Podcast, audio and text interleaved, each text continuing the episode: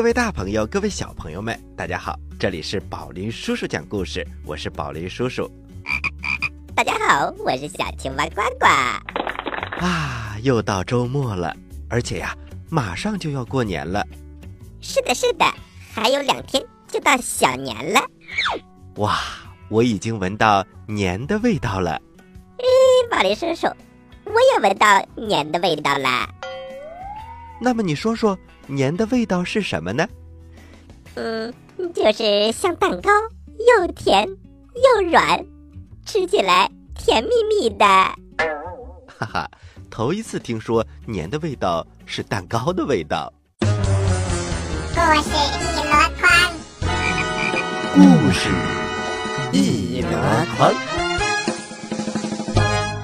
三国演义之孔明南征》第十一集。话说孔明用计策战胜了藤甲军，这时孟获正在寨中等待前方的消息。忽然有上千名蛮兵来到寨前，他们一起跪下。我们本来是山洞中人，不得已才投降了蜀军。如今乌突古大王大败蜀军，诸葛亮眼看就要被大王活捉了。我等特地回来助战，请大王速派人马去接应乌突古大王。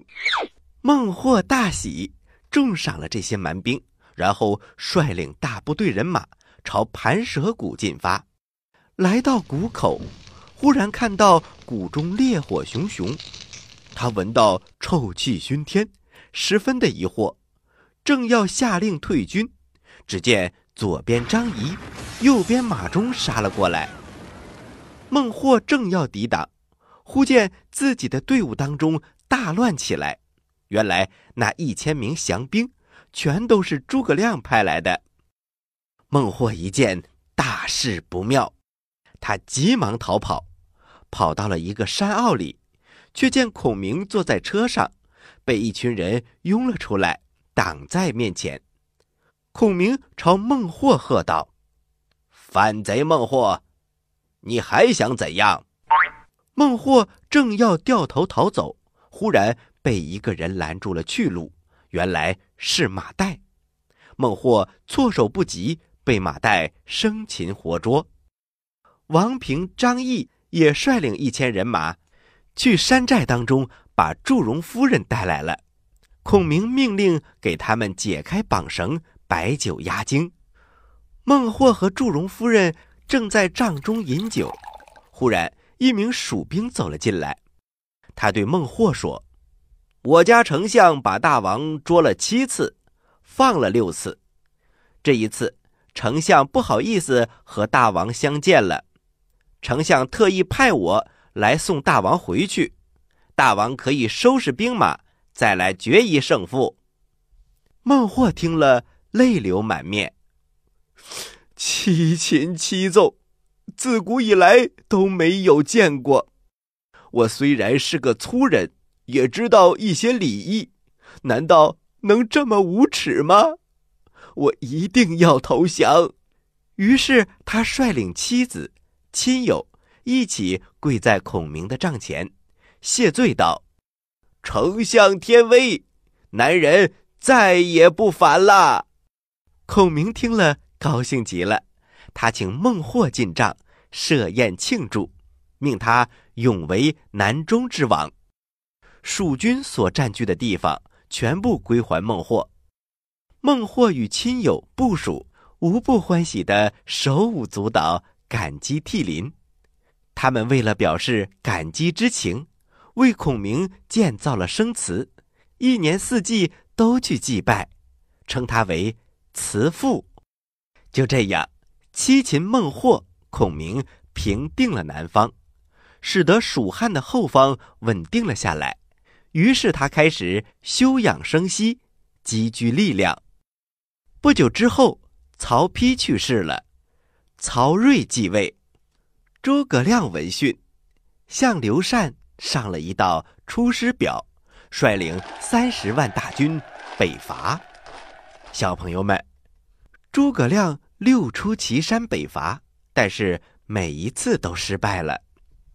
而魏国的司马懿也是非常的聪明，他和诸葛亮一直打起了拉锯战。诸葛亮是进攻方，司马懿是守城方，而且呀，很多次司马懿无论如何都不肯出战，最后拖得诸葛亮没有办法，只能撤退。当然，这其中还出现了很多其他的问题，比如失街亭、斩马谡、空城计。就是有一次啊，诸葛亮失败了，被司马懿给包围了。但是他用了空城计吓走了司马懿。小朋友们，如果长大之后喜欢《三国演义》这个故事，也可以详细的研读一番。咱们在这里就不多讲了。到了第六次北伐的时候，诸葛亮啊已经开始带病办公了。他和众将商议军国大事的时候，常常是累得吐血。诸葛亮知道自己时日不多。更是竭尽全力。这一天，他挣扎着命人把自己扶到车上，推着车去各营巡视。蜀军将士看到之后，无不感动的流泪。这一天，秋风习习，寒气彻骨，孔明长叹一声：“再也不能和诸位一起上阵讨贼了。悠悠苍天。”你为什么要这么急匆匆的把我带走呢？说完，他也流下了眼泪。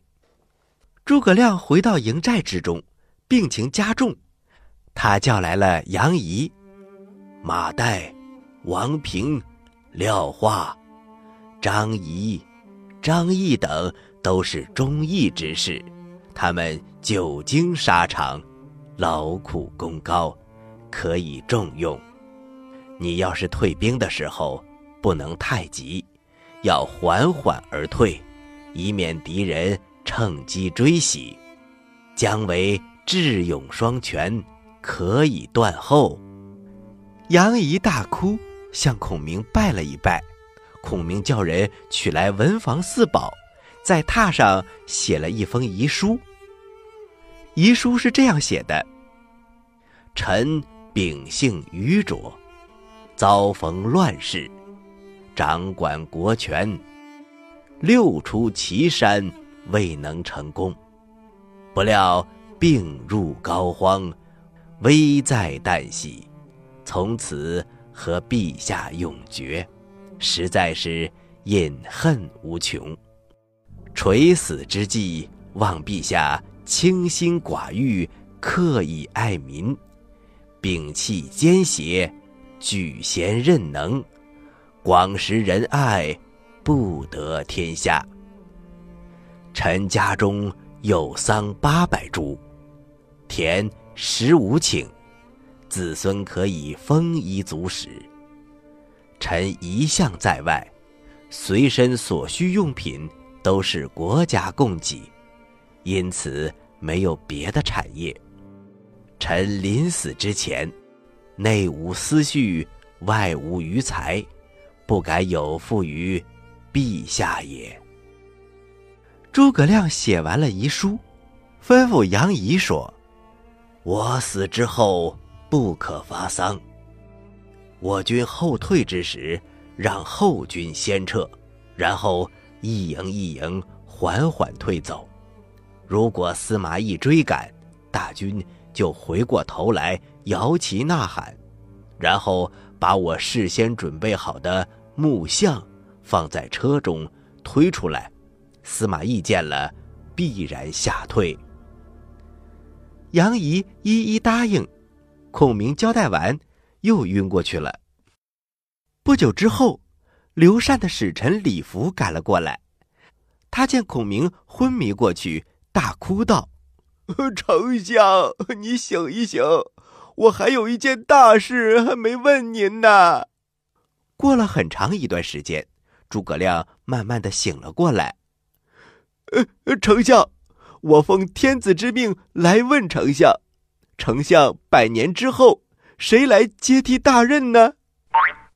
孔明慢慢的说：“我死之后，蒋琬可以继任。李福又问：“呃，蒋琬之后呢？”费祎可以。呃，费祎之后呢？孔明不答了。众人上前一看，原来孔明已经闭目而逝。孔明去世的时候年仅四十五岁。好了，小朋友们，诸葛亮去世了，那么接下来的蜀国将会是怎样的命运呢？咱们下集再说吧。好了，小朋友们，我们休息一下，一会儿接着来讲这个故事。小朋友们，待会儿见。在遥远的地方，有个奇怪的星球上，住着一只可爱的小青蛙。它个头不大，肚子大，眼睛不小，心眼儿小，嘴巴不甜，爱吃甜，有事儿不叫，没事儿叫。它的名字叫做呱呱。为了学习。讲故事的本领，他不远万万万万万万万万里来到地球。现在他是宝林叔叔的小助手。欢迎收听宝林叔叔讲故事，小青蛙呱呱在这里等着你哟。您现在收听的是宝林叔叔讲故事。嘿嘿嘿，哈！欢迎回到宝林叔叔讲故事，我是宝林叔叔，咱们继续给大家讲《三国演义》的故事。《三国演义》之三国归晋。话说诸葛亮去世之后，大概过了十多年，魏、蜀、吴三国的局势都发生了变化。先是魏明帝曹睿去世。太子曹芳继位，当时曹芳只有八岁。曹睿临死之前托孤给重臣曹爽和司马懿。曹爽与司马懿之间矛盾尖锐，彼此争权夺利。后来没有办法，司马懿装病，让曹爽误以为他年老昏聩，渐渐的对他放松了警惕。有一天，司马懿。趁曹爽外出打猎的时候，突然发兵，把曹爽和他的全家都抓了起来。曹爽的亲族夏侯霸听到之后，他率领本部三千人马反出魏国，投降了蜀国。司马懿除掉了曹爽，当上了魏国的丞相，从此独揽大权。后来，司马懿去世了，他的长子司马师。又以辅军大将军辅政，独揽军政大权。曹芳长大之后，他不满司马师独揽大权，图谋除掉司马师。结果事情败露，司马师废掉曹芳的地位，立高贵襄公曹髦为皇帝。曹髦虽然是皇帝，但是却有名无实，权力都被司马师牢牢掌控。司马师死了之后，他的弟弟司马昭接管大权。司马昭为了进一步控制朝政，竟然下令把皇帝曹髦处死，立曹奂为皇帝。曹魏政权已经名存实亡，权力完全落在司马氏的手里。我们再来说蜀国。蜀国自诸葛亮去世之后，姜维出任大将军。多次北伐也都没有成功，蒋琬、费祎相继担任丞相。这两个人去世之后，刘禅整日沉迷酒色，不理朝政，国家大权渐渐被宦官黄皓掌控。我们再来说吴国，东吴的陆逊去世之后，孙权也驾崩了，孙亮继承了皇位，虽然继续执行联蜀抗魏的国策。但是国内的大臣互相勾心斗角、争权夺势，导致国势渐渐衰落。蜀汉景耀五年，大将军姜维整顿军马，准备再次讨伐魏国。姜维在前方打仗，后方却出现了空档。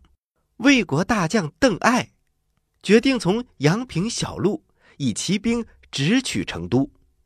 他们一路在崇山峻岭之中，披荆斩棘，开出一条路来。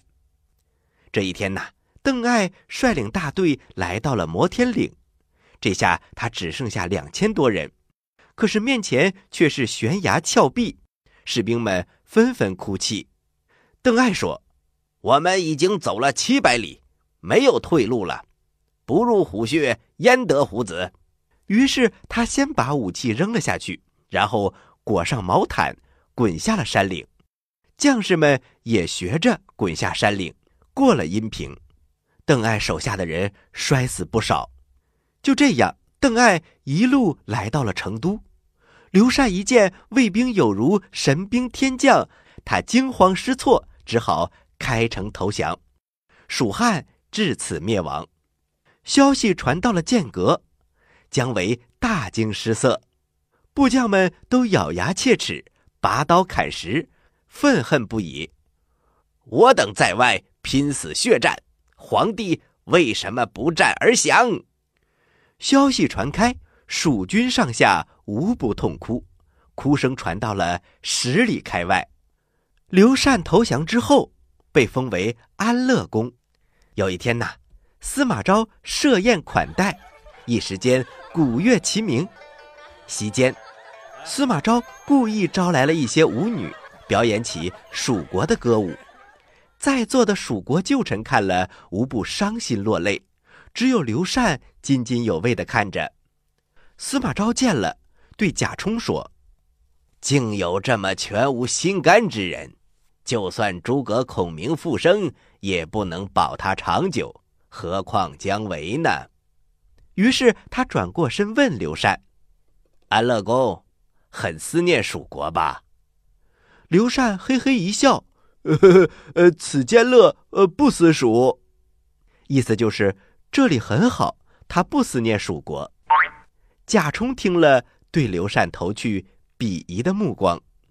过了一会儿，刘禅起身更衣，玉正跟了过来。他对刘禅说：“主公，您怎么能回答不思念蜀国呢？如果他再问，陛下就说先人坟墓都在蜀地，时刻牵挂，岂有不思之理？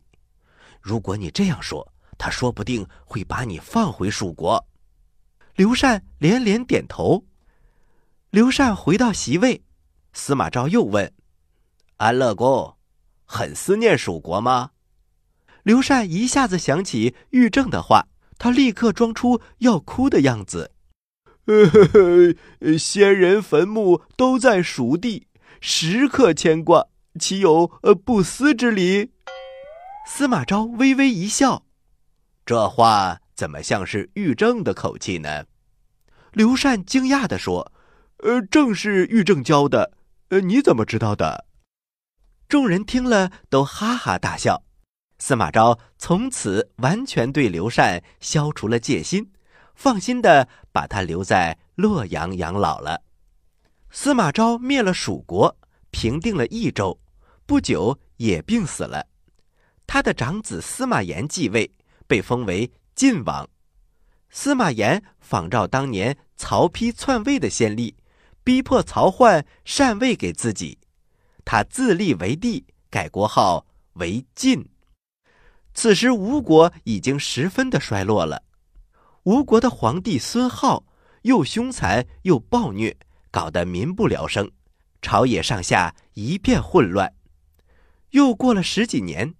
司马炎命杜预为大都督，讨伐东吴。另有大将王浚、唐斌率领水陆大军二十万顺江而下。东吴君臣设计打造铁索百余条，横在江面之上拦截战船，又把数万枚铁锥沉入江底。王俊听了之后哈哈大笑，他命人造了大竹筏，顺流漂下。将铁锥带走，又做了大油桶，烧断铁索，一举把东吴灭亡。吴国皇帝孙皓投降了，从此三国归晋，天下一统。喜欢我们的故事，请关注我们的微信公众平台“宝林叔叔讲故事”，故事多多，互动多多，还能赢礼物哦！赶快关注吧，小朋友们，我在这里等着你哦。小朋友们，截止到现在，宝林叔叔讲《三国演义》到这里全部讲述完毕。小朋友们，你们喜欢这个故事吗？宝林叔叔，这个故事讲的真长啊！我看我们大概得讲了好几个月的时间呢。是啊，呱呱，从今天开始，我们《三国演义》的故事全部讲完。接下来，宝林叔叔将把所有的故事打包成一个专辑，小朋友们可以在我们的微信公众平台“宝林叔叔讲故事”在留言区回复《三国演义》。就可以从头到尾听听这个故事了。太好喽！听宝林叔叔讲三国，不花钱，还很有趣，还长知识。好了，小青蛙呱呱，接下来该你提问题了。好的，《三国演义》最后一个问题，我来问，你来答，呱呱提问题。请问小朋友们，《三国演义》的作者是谁呢？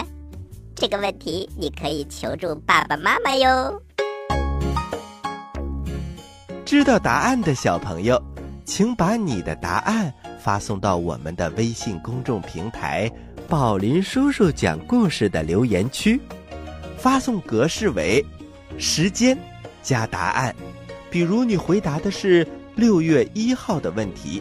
请发送零六零一加答案，回答正确的小朋友就有机会获得宝林叔叔和呱呱为你精心挑选的礼物。